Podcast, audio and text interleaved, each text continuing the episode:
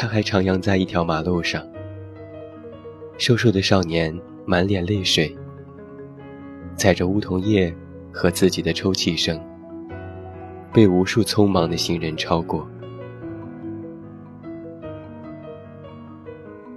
总有一段路，你是会一边哭一边走完的。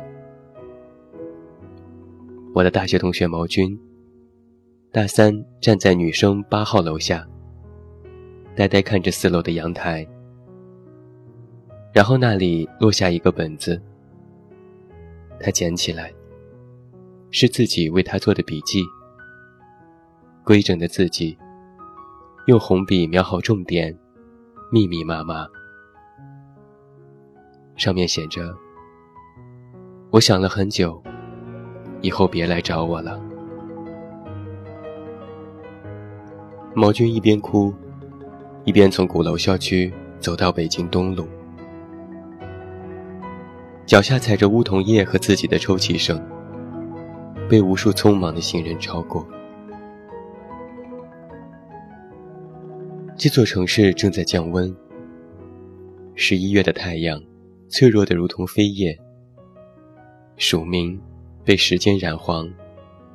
打开就是秋天，从阳台一路坠落，成为全书的最后一章。毛军在出租屋里闭门不出几个月，从此变得脾气暴躁，容易愤怒。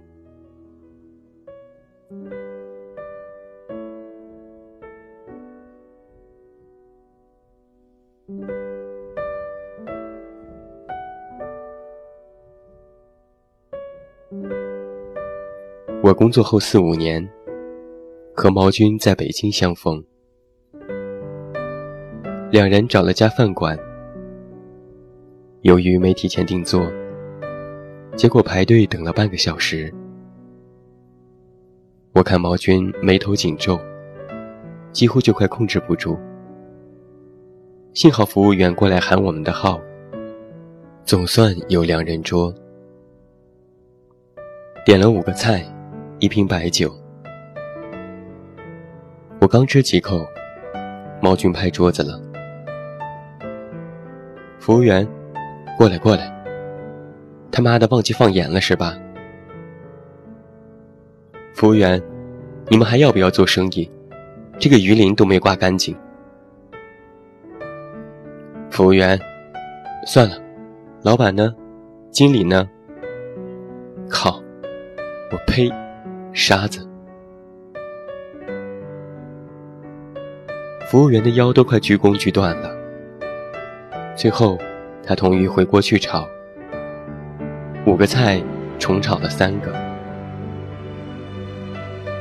我愣了一下，几次也没有拦住他，因为他爆发的太快。我只能对服务员微笑说：“不好意思，这菜其实还好。”麻烦你了，毛军余怒未消，说：“有啥不好意思的？他妈的！”我差点也怒了。你脾气好点会死啊！他挠挠头，会死的。我说：“满世界都是陷阱，愤怒会带你走进最坏的结果。”他说。操！我叹口气说：“给你讲个故事吧。以前我在电视台工作，被一个做新闻的哥们儿拉去做餐饮业的幕后专题。毛军说：‘脏呗，各种脏呗，谁他妈不知道？’我一个哥们儿在日本料理店，结果他自己也受不了那么脏，辞职了。”我说：“嗯，是脏。不过我要说的是，烹饪业有个规矩，客人要求回锅重炒的，厨师炒好后必须得往里吐一口口水。炒完菜，厨师说：‘去你妈逼！’啪，一口痰，搅拌进你的莴笋烧肉。服务员心情不好，去你妈逼！啪。”又一口。毛军不屑地说：“谁他妈信？那我跟服务员磕个响头，大爷这菜真的很淡，求求您帮我重新炒一份。孙子我口重，您见谅呢。”我沉默了一会儿，说：“这么说吧，你什么态度跟厨师没关系，传达消息的是服务员，他只会跟厨房说，鱼香肉丝重炒一份。吐口水的规矩是厨师的，我客客气气是指望碰到一个好心的服务员，能和厨师打好招呼，当然希望不大。据说这是行规。”以前不知道也就算了，现在知道了，总觉得别扭。毛军说：“难道老子要掏钱再买？”我说：“不好吃直接走人，或者这次算了，下次别来。”毛军嘿嘿冷笑：“凭什么便宜他？老子就不走，吃点口水怎么了？”又不是大便，反正吃不出来。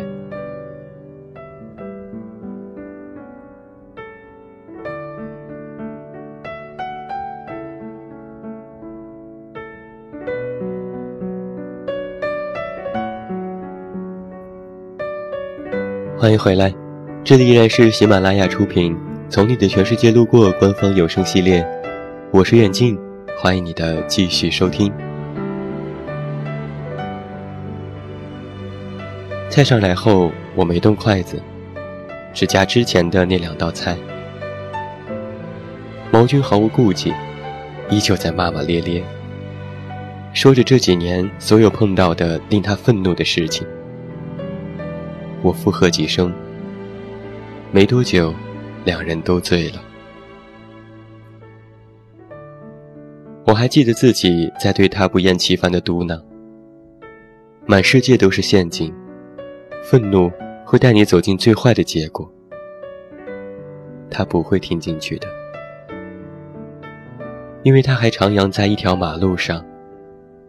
瘦瘦的少年，满脸泪水，踩着梧桐叶和自己的抽泣声，被无数匆忙的行人超过。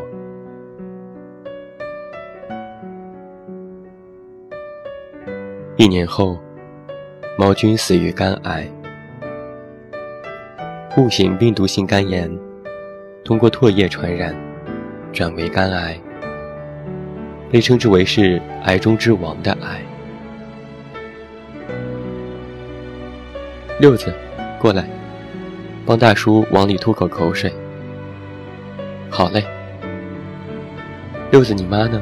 今儿你不上课吗？我妈跟老板请假去了，一会儿带我去医院检查。